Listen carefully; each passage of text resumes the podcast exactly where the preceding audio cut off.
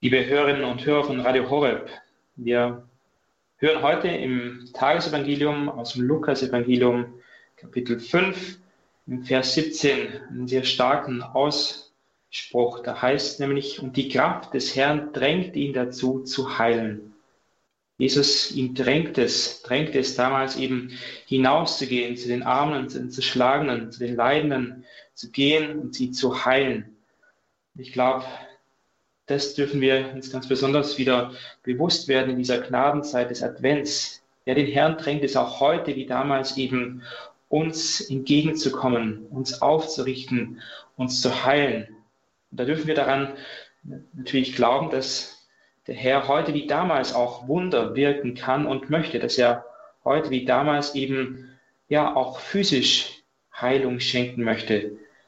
Aber ich glaube, im letzten geht es vor allem, und das lesen wir dann im weiteren Verlauf des Evangeliums, wo eben der Gelähmte von vier Männern zu Jesus gebracht wird und dem eben zunächst eben dann, bevor er körperlich geheilt wird, die Sünden vergeben werden.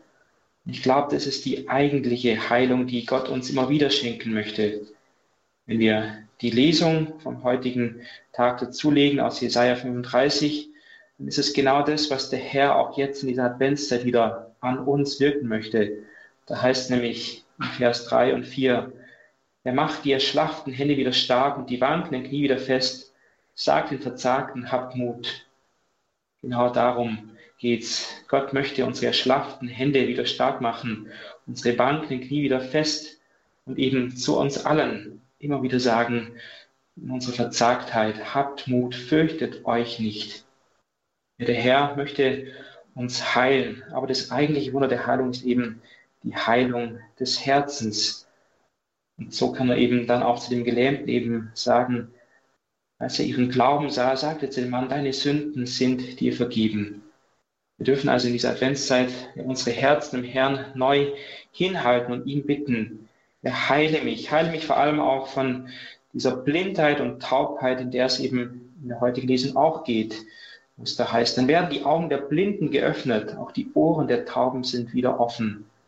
Wir dürfen den Herrn bitten, dass er eben die Blindheit und Taubheit unserer Herzen wegnimmt und unsere Herzen wirklich bereit machen möge, damit dann an Weihnachten er ganz neu in unseren Herzen geboren werden kann.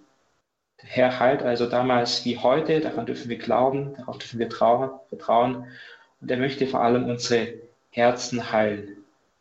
Und noch etwas, das wir aus diesem heutigen Evangelium mitnehmen können.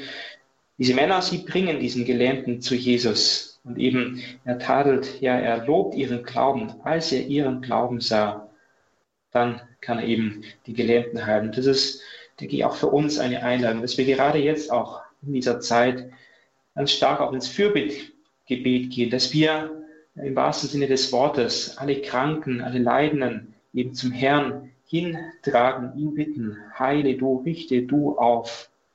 Wir dürfen glauben, dass unser Fürbittgebet wirklich eine Kraft, eine Macht hat, wir dürfen alle Anliegen zum Herrn tragen, im Glauben, dass er es ist, der heilt. Und die Kraft des Herrn drängte ihn dazu zu heilen. Nehmen wir das in dieser Adventszeit ganz neu in Anspruch und lassen uns eben erfüllen, lassen wir unsere Herzen von ihm bereiten. Dazu darf ich Ihnen den priesterlichen Segen spenden. Der Herr sei mit euch. Und mit deinem Geiste. So Segen, bewahre, schütze und stärke euch, der gütige, der heilende und treue Gott, der Vater, der Sohn und der Heilige Geist. Amen.